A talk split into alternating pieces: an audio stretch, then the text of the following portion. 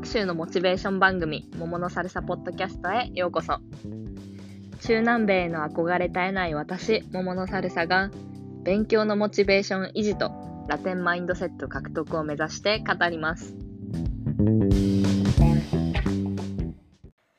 Hola, hola. Bienvenidos. 桃のサルサポッドキャストシーズン2へようこそ。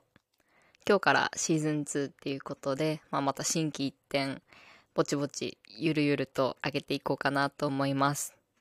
と言ってもね、特に内容をガラッと変えるわけではなくって、今まで通りスペイン語を勉強する時の、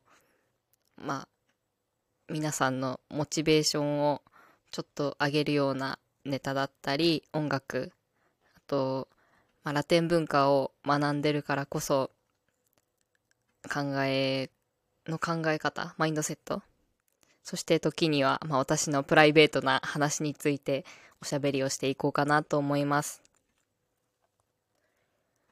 で前回というか昨年から結構マイペースな更新なんですが、いつも聞いてくださっている方、ありがとうございます。またこれ、これからどれくらいのペースで更新できるか分かりませんが、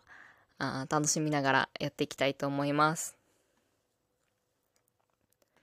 で、今日は初回の、シーズン2初回のエピソードっていうことで、皆さんお気づきかと思いますが、新しいカバーイラストを作ってみました。ちょっとこれについて話していこうかなと思います。最近イラストレーター、アドビのイラストレーターの勉強を始めて、このカラカバーイラストも一から自分で作ってみました。どうですか？まだまだね、勉強中な部分もあるので、すが、結構、まあ自分の中では、思ってた以上のもの、というか結構可愛いイラストができたんじゃないのかなと思います。で、このイラスト、ちょっとどういう思いを込めたのかをお話ししていきますね。まずは、まあ、桃。私の名前。も桃が入ってるので、あと、このポッドキャストの名前の由来っていうことで、まず桃のイラスト。で、あと他に、まあ、このポッドキャストをどういう人に届けたいかなっていうのを考えた時に、いろいろキーワードがあります。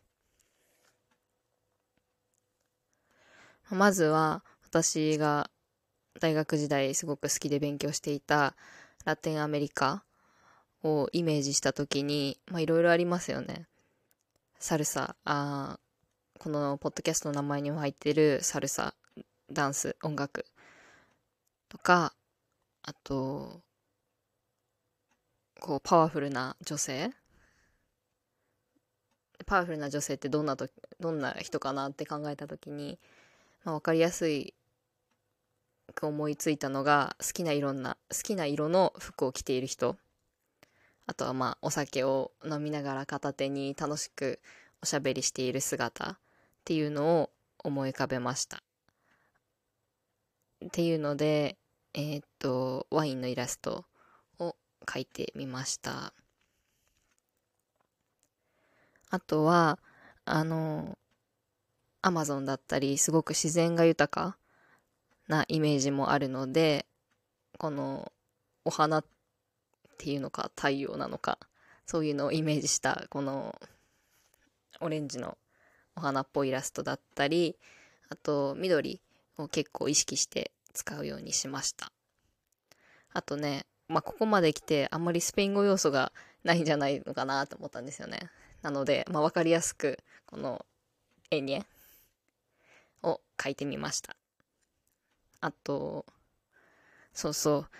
もともと私がラテンアメリカに興味を持つようになった理由っていうのが19歳くらいの時19歳かな？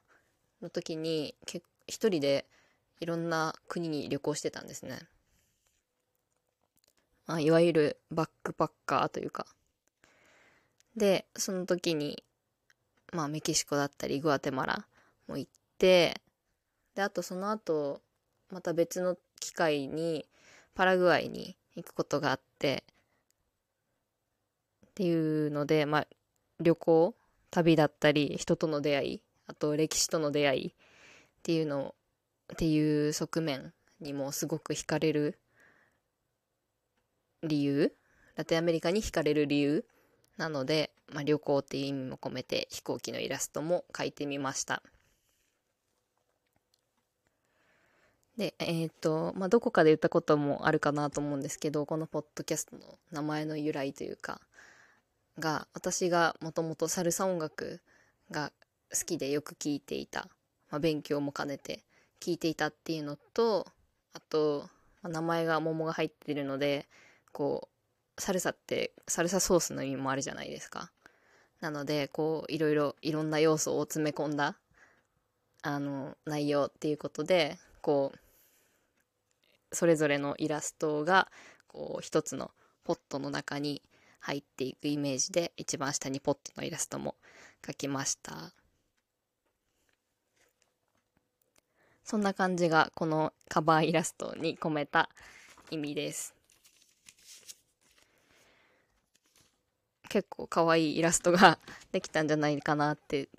あの自分の中では自己満足しています。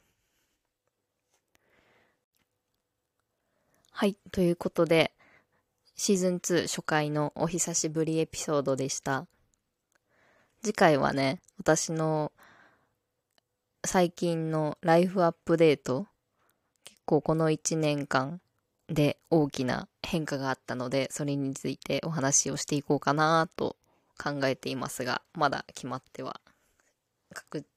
うん決まってはいません。が多分そうなるかな。このポッドキャストに関する質問やコメントなどあれば、インスタグラムの DM から教えてください。アカウントは、アットマーク、サルサでもも、salsa アンダーバー de アンダーバー momo です。もしね、あの、リクエストとかあったらぜひぜひ教えてほしいです。それではまた次回お会いしましょう。チャオ